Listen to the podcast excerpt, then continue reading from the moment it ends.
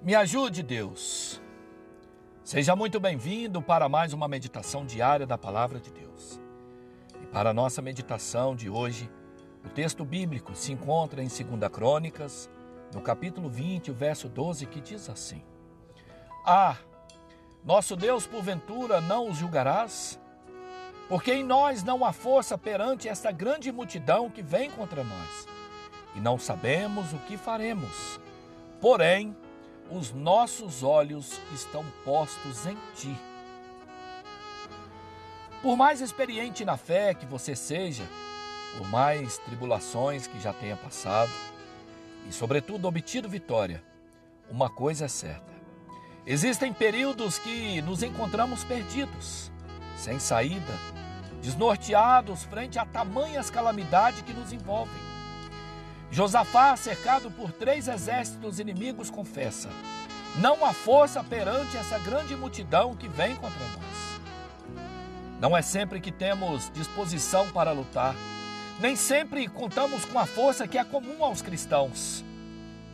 Eu quero perguntar para você que se você se encontra assim, esgotado diante de tamanha adversidade, sua força como a de Sansão se foi, se exauriu, ah, Santo Deus, o inimigo é mais forte, mais inteligente do que nós. Ele vem acompanhado dos seus exércitos. Ah, Jeová, essa situação está acima das nossas forças.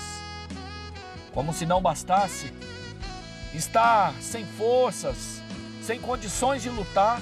E Josafá se encontrava perdido, como remete o texto que lemos. E não sabemos o que faremos os sentidos nessa hora se entenebreceram. Os sentimentos ficam tão abalados que perdemos a razão. No interior pensamos: estou perdido, não sei o que fazer, que decisão tomar, não vejo saída para o meu problema. Confesso também eu que muitas vezes já me senti assim.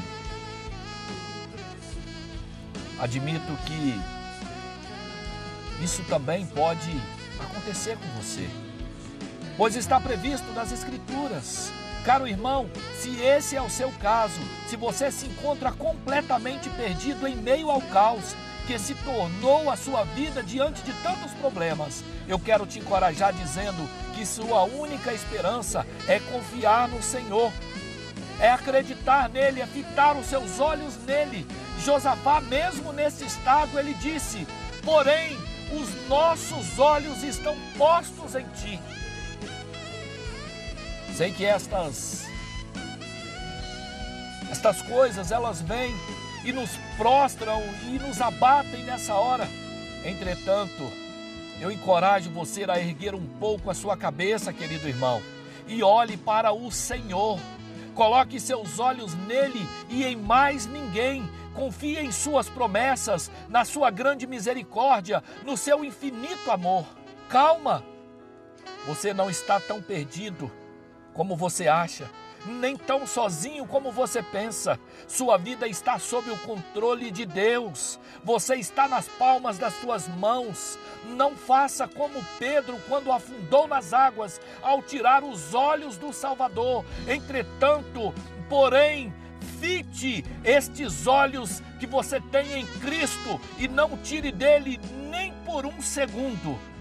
Faça isso e verás o poder de Deus a seu favor. No final da história, Josafá recebeu um grande livramento.